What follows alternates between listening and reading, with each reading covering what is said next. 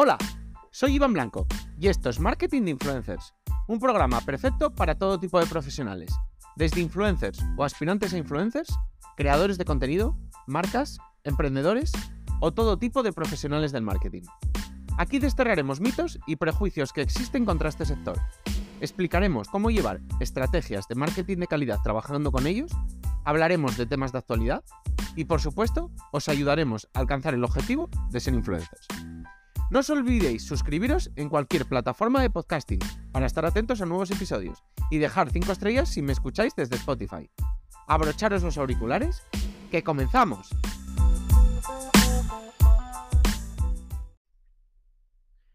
Hace ya bastante tiempo que hablamos en, este podcast de, los influencers virtuales y bueno, creo que incluso los mencionamos en varios programas y, e incluso hablamos de un poco de una de las más famosas, que es Lil Miquela.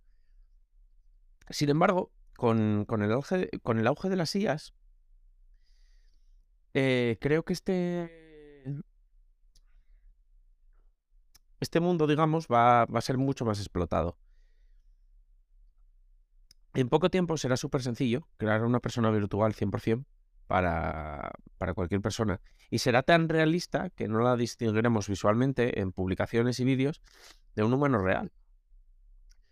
Por tanto, estamos hablando de, algo que, va a marcar un antes y un después, digamos, en, las redes sociales.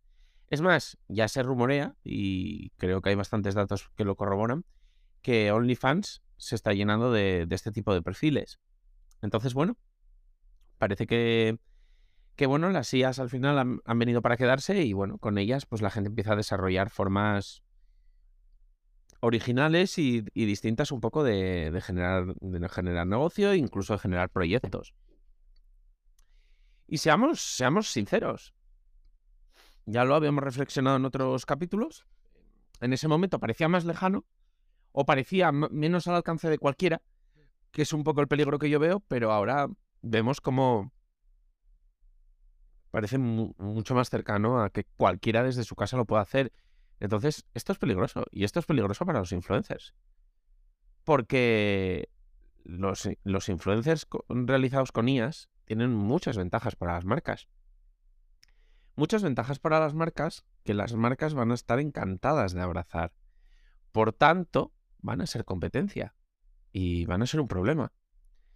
Vamos a hablar así un poco a, a pluma de algunas ventajas que pueden encontrar las marcas en, este tipo de influencers. Lo primero, control total. Al final, un, influencer controlado por una IA va a publicar cuando quieran, como quieran, donde quieran. Las marcas siempre han sido muy mandonas. Cualquiera que haya hecho una colaboración con una, con una marca lo sabe. Las marcas siempre han querido mandar. No nos engañemos, les gusta y y no se sienten cómodas dando libertad al influencer y les ha costado muchísimo entender que hay que dar libertad al influencer. Entonces, esto va a favorecer precisamente eso, que las marcas vuelvan a querer, vuelvan a tener ese poder que quieren tener en el fondo y que no les gusta ceder. Luego, por otro lado, están los costos. Los costos van a ser muchísimo más reducidos. Al final, un influencer virtual, si pertenece a la marca, gratis. Y si pertenece a otra persona, realmente va a ser más barato solo requerirá al final el, dinero de crearlos en el caso de que sea para la marca y en, el caso de que sea para otros, pues evidentemente los gastos de gestión, pero evidentemente y en teoría deberían ser bastante más baratos que al final un influencer normal.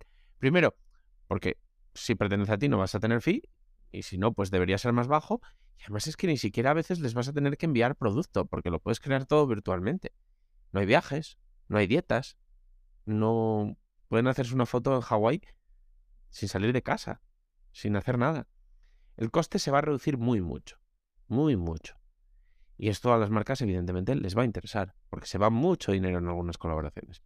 Luego está la flexibilidad y disponibilidad. Al final estamos hablando de que esto va a ser mucho más fácil. Van a trabajar 24/7 si fuera necesario. Imagínate, vamos a ponernos salir del mundo más influencer, Instagram y tal, y irnos, por ejemplo, a los creadores de contenido. Imagínate un streamer virtual que sea una persona, que sea como una especie de IA, que, pues, que sea original, que, tenga gracia, que, sepa de muchos temas, que juega videojuegos, que reacciona a vídeos, que haga bromas. que más o menos tú le escribas unos prompts cada día de que el contenido que quieres que cree cada día y él esté ahí. Estamos hablando de que no come, no duerme, no descansa. Puede estar 24 horas los 7 días de la semana haciendo directos. ¿Quién puede competir contra eso? Y además, una persona por detrás gestionándole todo lo que vienen a ser las colaboraciones y todo. No tiene por qué parar. Y puede ser original porque estamos viendo cómo se están creando chatbots a partir de ChatGPT o a partir de otras plataformas que son interesantes, con los que se puede dialogar y que aportan, porque tienen cosas que contar, porque saben mucho. Y luego, y por último, no va a haber escándalos. No, los influencers virtuales no, la, no van a liarla, digamos. No van a generar controversia, no van a hacer una opinión que pueda provocar una cancelación, no se van a posicionar políticamente, no van a hacer nada. Las marcas no van a estar sometidas a problemas puntuales, a cancelaciones y a todo tipo de inseguridades que les hace estar ligadas al nombre de un influencer. Entonces, esto va a ser muy tentador para ellas. Y yo, por supuesto, aquí vengo a, defender a, mi sector y a defender, por supuesto, a, mi, digamos, a, mi especie, a los humanos. Y entiendo por la parte que hago este podcast también a las marcas y lo interesante que puede ser para ellas y para, para sus campañas, por supuesto. Yo este podcast sabéis que es tanto para influencers como para marcas. Y por el lado de las marcas puedo entender que estas esto que he mencionado anteriormente, estos cuatro puntos, vayan a ser ventajas casi insalvables. Pero sin embargo, y pese a los avances, en 2023 a mí me sigue dando un poco de pereza un influencer virtual, sinceramente. Y lo que tenga que decir, por muy bien programado que esté, me parece vacío y poco interesante. Con lo que, por supuesto, no lo recomendaría para nada y jamás seguiría a fecha de hoy a un influencer virtual. Es verdad que estamos en 2023 y en 2024 no, quién sabe, y en 2025 quién sabe, porque nadie se imaginaba que en 2023 las IAS iban a avanzar como las hemos visto avanzar en los últimos meses. Por tanto, es muy difícil hablar de cara al futuro.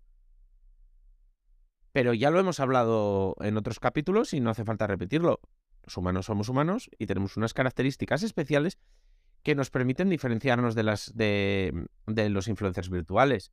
Entonces creo que es un poco lo que cualquier influencer ha de potenciar. Al final intentar ser auténticos, no automatizar cosas, ser humanos, hablar con el corazón, digamos, ser sinceros, ser espontáneos. Al final es todo lo que una IA nunca va a poder copiar ni va a poder hacer, por lo menos a corto plazo. Pero claro, cuando empezamos a automatizar cosas, empezamos a hablar digamos, encorsetados. Empezamos a intentar eh, mm, evitar ser sinceros y espontáneos por cancelaciones, por miedos, por, por no llamar la atención, por lo que sea. Ahí es cuando nos convertimos en poco más que influencers virtuales. Entonces es un poco el, de lo que tenemos que tener cuidado y tener una personalidad marcada dentro de las redes sociales. Y eso va a ser lo que nos haga generar vínculos con nuestro público, porque al público a día de hoy le va a interesar más seguir a un Mm, digamos, a un igual y no a un influencer virtual. Así que es un poco lo que tenemos que potenciar y lo que a día de hoy todavía no nos van a poder copiar. A día de hoy, por supuesto. Es muy difícil hablar a largo plazo.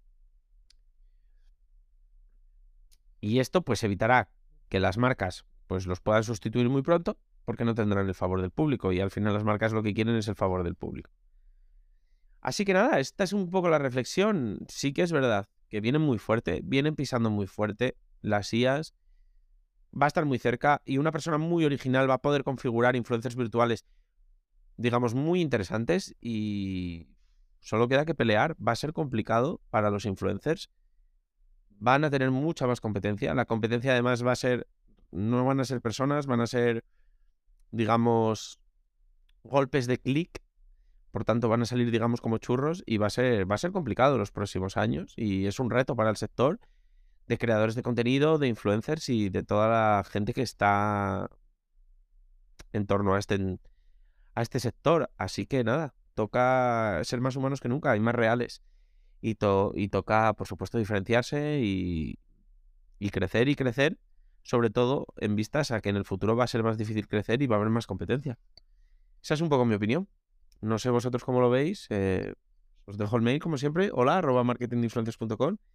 ya sabéis, me podéis escribir con, bueno, con lo que opinéis, con dudas, con lo que sea. Sí que me gustaría, además, sobre todo este tema me gustaría mucho leeros, así que pues ya estoy esperando los mails, la verdad, porque me, va a apetecer mucho hablar con vosotros por mail de esto. Así que nada, nos vemos en el próximo episodio y adiós.